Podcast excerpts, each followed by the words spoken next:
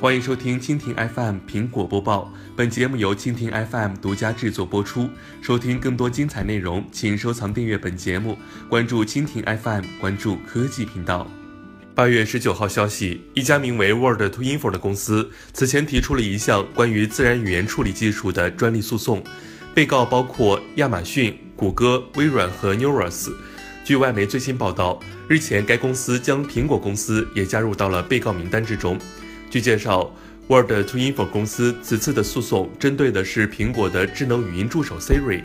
在向法院提交的文件之中，Word to Info 公司称自己的七项专利遭到了侵权。Word to Info 公司表示，关于自己被侵权的专利，苹果公司至少是知道其中一项的，并且这项专利被苹果引用了至少六十五次。目前，关于 Word to Infer 公司的已知信息比较少。